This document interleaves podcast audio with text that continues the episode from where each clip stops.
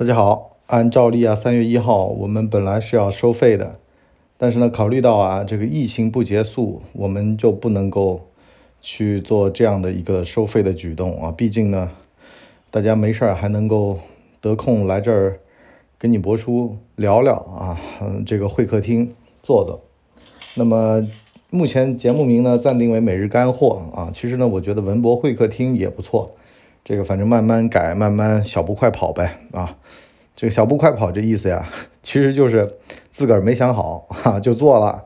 那么做得好，做得差，做得差了叫小步快跑，那做得好了就叫做迭代啊。所以呢，这个互联网词汇真的是啊，就是所所谓的互联网思维啊，其实就是把话讲得好听了啊，也没啥 别的也没有。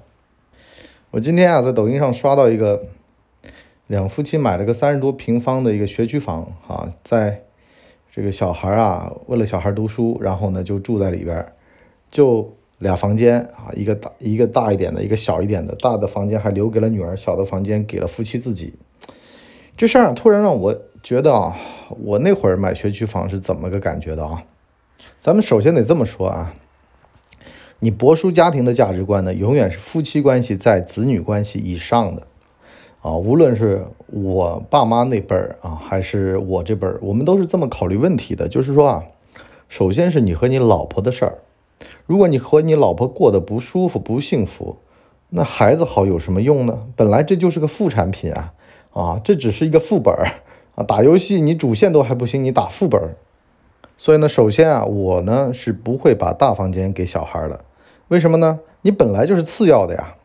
我还记得有一天啊，我好像有点事儿，我跟我大儿子到上海去，完事儿呢，我老婆后后脚来的上海，来了呢之后呢，我们就驾着车呀，在外滩边玩儿，玩到一半，我儿子突然说呀：“爸爸啊，我想晚上在上海住下来，对吧？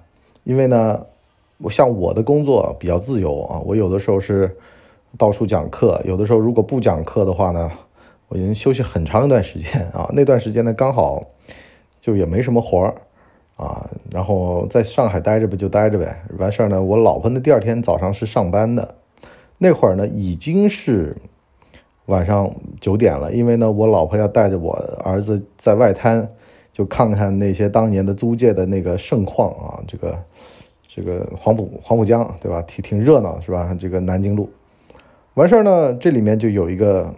困难了呀，到底呢是听儿子的呢，还是听老婆的？反正呢，我都我是没有一个决绝力的啊，在这件事儿上面，我只能说谁优先啊？你你首先得有套价值观，价值观是帮助你去做决策的一个非常好的依据啊，这就像法律啊，像道德一样的，你平时看着没用，但是呢，一到关键时刻，你马上能反映出来啊，这事儿用这个东西尺子量一下，哎，对了。啊，就这么长，这是十公分，这是五公分，那十公分比五公分长。如果你没有这把尺子，你可能会觉得说，这俩东西没挨一块儿的话，你根本就量不出来这俩哪个长哪个短啊。那么这事儿就问题就来了。我老婆呢肯定想迁就我儿子，我老婆就说啊，要不然晚上睡就上海。我说那你明天上班怎么办？对吧？杭州的上班又不以你的意志为转移的，你必须得在八点赶到呀，啊。完事儿呢，你肯定还要把车留给我，对不对？因为我要跟儿子一块儿嘛。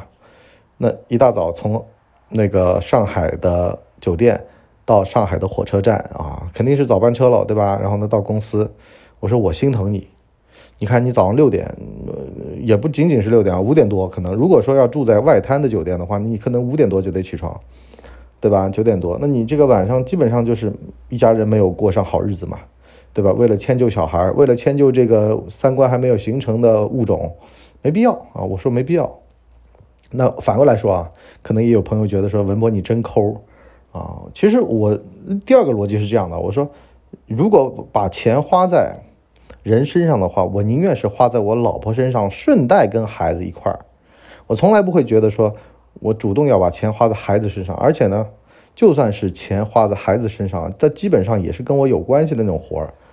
我打个比方，比如说像今天我就买了一个那个迪卡侬的那个推车，迪卡侬二九九那个推车啊，如果大家见过的话，那就是火星车，老外那种流浪汉用的那种，比较大，可以装俩小孩那种。它一般是他们露营野营的时候用的嘛。完事呢，我就买，买了之后呢，我就锻炼身体啊。早上啊，带着俩小孩放这个火星车在小区里面转一圈首先呢是分类扔垃圾啊，然后呢是拿快递，对吧？然后一早上也得到了运动啊，这个很好吧，对吧？但是呢，这个东西是这样的，我先有兴趣的，不是说他们喜欢什么，而是这玩意儿跟我有关系啊。首先是我，首先是我和我老婆，其次才是孩子。那么讲完这个呢，有人就问了啊，说那你小孩如果说学区差怎么办？我说我会在两者当中取得一个平衡，比如说生活质量和小孩的教育，我不会让他读太好的，啊，太好的会拉低我们的生活质量。大家都知道啊，教育资源好的地方一般都在老城区啊，特别特别老的城区，那种地方啊，房子都是当年单位分配的。啊，那种职工的房子，什么文二新村啊这种地方，他们单价嘛也高啊，一个平方的可能需要八万块钱，然后呢也就三十多平方啊，两百来万。你说你两百万烂，两百来万，你干点啥不香呢？对吧？你去干这种事儿，我就好多朋友，我就见过就这么生活，就这七八年挤在那个地方蜗居，完事儿呢自己呃稍微偏一点的那个大房子他也不卖。周末回来住，这就导致到啊，他有两套房子得打理。你说你多吃多占啊，大家，呃，对社会又没有贡献，其实这事儿挺拉仇恨的，你知道吧？对吧？为了孩子，我觉得是没必要啊。你比如说，还把大房间让出来给小孩住，我觉得是更没必要了啊。主次你得分清楚，家里一家之主是大人，不是小孩儿啊。首先是我和你母亲的关系，其次才是你。我大儿子前两天还在跟我说起去年在上海的这件事儿呢，他觉得说。哎呦，爹啊，是吧？你咱们俩关系不错的呀，你至于吗？你跟妈那关系还没我跟你的好呢。其，然后呢，但是呢，他就一直会给我抓背啊。他觉得这个爹呀，他可能他发自内心的觉得他这爹人不错，所以呢，他就一直很听话啊，对对我就很佩服啊。跟跟他妈的关系反倒没对跟我的关系好，因为他觉得，哎。这人还是说到做到的啊！说了弄他就弄死他，是吧？说了疼他老婆就疼他老婆。对，所以呢，我今天提出来一个逻辑，就是对小孩的溺爱，它是有条金线的。只要你把这条金线的位置给找好，那左边就不是溺爱，而是爱；右边它就是溺爱。那溺这个字儿的边界在哪里呢？就是。你的出发点是什么？如果你的出发点都是孩子，那这就是溺爱；如果你的出发点是为了自己或伴侣或这个家庭，那就不是。什么意思呢？比如说啊，你说你不读书不看报的，你要供一个小孩出来，对吧？那你至少你得省吃俭用吧，啊，你得买书吧，就是说你得超出自己的生活的条件吧，去供他吧，那就很容易造成什么呢？你们是个不对等的关系。哎，他在你之上啊，你们一家的希望就寄托在他身上，这感觉啊，其实表面上看来啊，对小孩挺好的，实际上这小孩就是到你们家来还债的，你知道吧？就是还你们祖上欠下来的那些不成功的债啊，需要在这代的小孩身上全部得到补偿。你说说他压力多大，对吧？你把整个担子都扔他头上，那么反过来说啊，如果一切他都是顺便的，那他也只是说啊。就是今天顺顺便啊，把这个事儿做了。如果成了，他也就成了；如果没成，其实他压力也不大。我本来就是顺便的小孩儿啊。其实我小我小的时候就这样的。我爹妈那会儿从来没把我当回事儿啊。我不知道跟你们讲过没有啊？我小的时候在家里面自己炸排骨，自己炸排骨吃，因为我爹妈都不在家。完事儿呢，自己换保险丝啊。小学一年级吧，自己换保险丝，换完保险丝，然后就是就从来没有怕这个字儿啊，从来不会觉得说。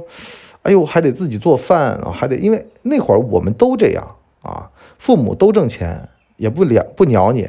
我记得我妈那会儿还开了个店啊，我有的时候就是走路去那个店里面还没饭吃，我妈说：“哎呦，我们都吃过了，过饭点了，你自己回家啊，有腌好的排骨你自己炸一炸，然后呢锅里面有米饭啊，你加热一下自个儿吃。反正那会儿都过这种日子。完事儿呢，家里面那个店有的时候会。”断掉的啊，然后呢，保险丝我就从哪掏出来，然后呢接那个保险丝，把那个闸拉掉，接保险丝，保险丝接好，继续写作业啊，没事儿呢，就是在家里面啊玩玩酒精啊什么的啊，就是按照现在的说法来说，其实这小孩挺危险的，就是没事儿就自己玩啊，因为呢父母很忙嘛，父母根本就没空管你，作业也都自己做了呀，啊也没什么呀，都是顺便的，我们根本就没有人盯着你。啊，就就反正自生自灭呗，反正就这样呗，谁家小孩不这样啊，对吧？脖子上挂串钥匙就回家呗。所以呢，我现在对我小孩其实也就这样啊，作业你能做做啊，你反正我就是我帮忙啊，我帮你弄啊，就是作业啊什么的，你不懂的我来教你。但是其他事儿，我们之间其实是一个比较没有那么去盯着的关系啊，你不要来还债，我也没有。我也没义务去让你变成特别特别怎么样的啊，咱们都在我们的生活条件以内，期待感不强，我也没期待你成为什么 啊，你也别要求我对你怎么样怎么样啊，反正呢，你们班里面的这个小孩，你算过得幸福的，为什么呢？逮到什么有意思的东西，我第一时间买，我第一时间跟你一块玩儿啊，一块我们去感受这个世界。好了，我们今天就先到这儿吧。啊，至于今天早上还有朋友跟我说，哎，文博这节目你又免费了，我心里想，这花到你们家钱了吗？是吧？疫情不结束，这档节目我们就继续聊着呗。好了，我们今天就先到这里，我们下一集再见，拜拜。